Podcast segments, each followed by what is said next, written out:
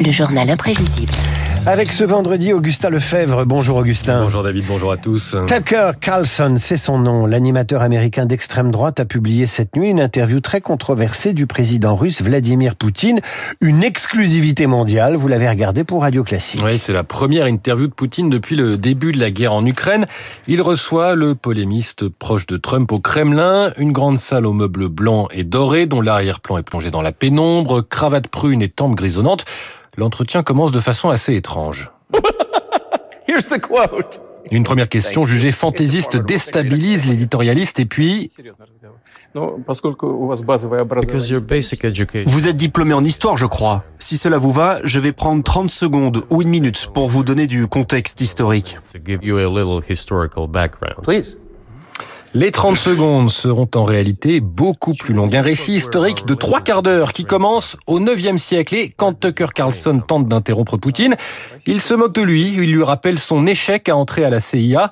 Pas de quoi déstabiliser le journaliste qui joue la proximité, comme quand il lui demande qui a détruit le gazoduc Nord Stream en septembre 2022. Réponse. you for sure. I was busy that day. Vous, bien sûr. J'étais occupé ce jour-là. Je n'ai pas fait exploser Nord Stream, mais merci. Hein. I did not blow up Nord Stream. Thank you though. Vous avez peut-être un alibi, mais la CIA n'en a pas. Alibi, but the CIA has no such alibi. Sur le fond, Poutine juge sa défaite en Ukraine impossible et il exclut toute nouvelle invasion. We have no interest. Nous n'avons aucun intérêt à envahir la Pologne, la Lettonie ou aucun autre pays. Pourquoi ferions-nous ça? We do that? Bon, on sait ce que vaut cette parole. hein. Quant à la question d'un éventuel retour de Trump à la Maison Blanche, Poutine estime que les relations entre les États-Unis et la Russie ne dépendent pas d'un dirigeant. Bref, deux heures qui conforteront les soutiens du Kremlin. Et ce n'est pas un hasard euh, si Vladimir Poutine a refusé les sollicitations des grands médias occidentaux reconnus pour accepter celles d'un éditorialiste. Et on reparlera des opérations de communication, de propagande ou de désinformation avec l'invité de 8h15, Axel Daucher, fondateur de make.org. En tout cas, tout cela vous a rappelé d'autres interviews controversées, Augustin. Oui, celle dont on se souvient pour tout ce qu'il y avait autour, plutôt que pour les propos qui ont été euh, prononcés. 1991, un autre dictateur, Fidel Castro, est interviewé par Patrick Poivre d'Arvor. La devise de Cuba, c'était le socialisme ou la mort. Est-ce que ça va pas devenir le capitalisme ou la mort? Oui, mais voilà, hein, l'équipe de TF1 a en réalité participé à une conférence de presse et a remonté les images pour faire croire à une interview exclusive. C'est une autre journaliste qui a posé la question en espagnol. La frase de Cuba hoy es socialismo o muerte o capitalismo o muerte. No, es socialismo o muerte. Sans être falsifiée, une interview peut aussi créer la polémique par ses conditions et ses conséquences supposées. Histoire un peu oubliée aujourd'hui, en 79, Christine O'Krent interview Amir Abbas Oveida, l'ex-premier ministre du Shah d'Iran. Il est alors emprisonné. Quand vous étiez Premier ministre, vous saviez combien de prisonniers politiques vous aviez dans vos prisons? Non. Est-ce que vous saviez quelle torture et quel type de torture on leur Non, infligeait je, je, je les ai su après quelques Il sera exécuté quelques jours après l'enregistrement. Le ton de Christine O'Krent lui sera beaucoup reproché.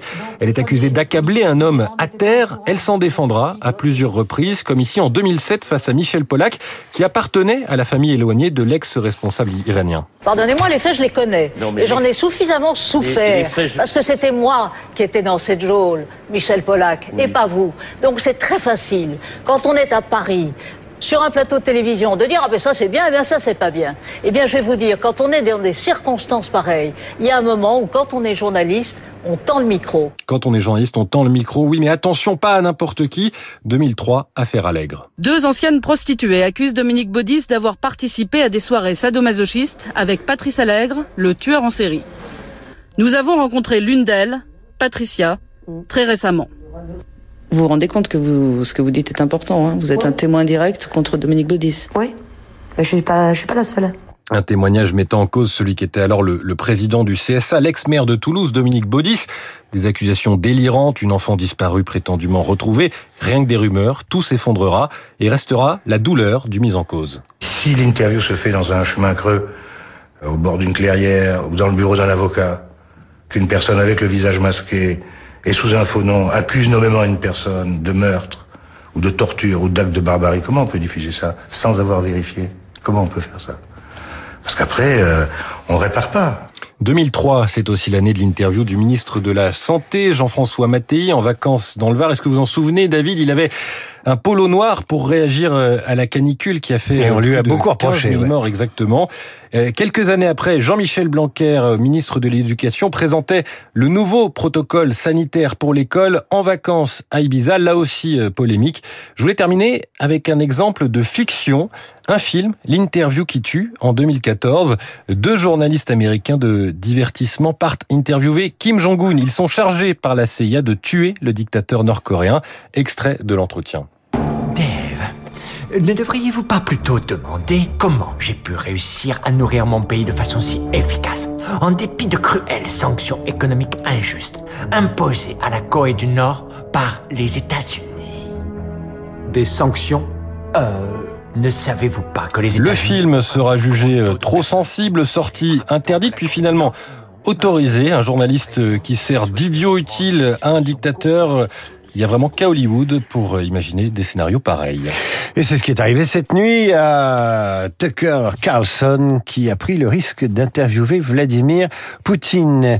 Le journal imprévisible est à retrouver sur l'application Radio Classique. Merci Augustin. Tout de suite David Barou qui s'intéresse lui au marché de la friteuse sans huile. On appelle ça le air fry.